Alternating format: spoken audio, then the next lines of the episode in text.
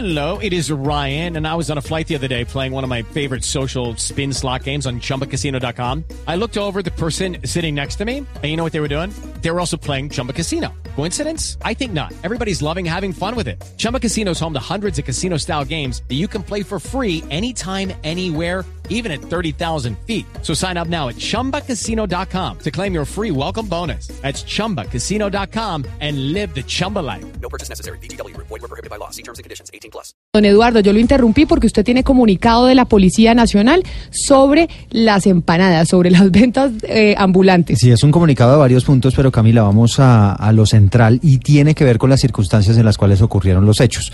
Esta mañana este joven contó que había comprado la empanada, que se la estaba comiendo y que cuando iban en la mitad de la empanada fue ahí cuando lo multaron. La policía dice que ellos ya iban a multar a la señora que estaba en un operativo de, liberación del espacio público y que en ese momento llegan los jóvenes, les advierten, ojo porque estamos en un, operativo, si ustedes compran caería en una violación del código de policía, los, jóvenes deciden comprar y es ahí cuando les mm, clavan la multa, sí señor.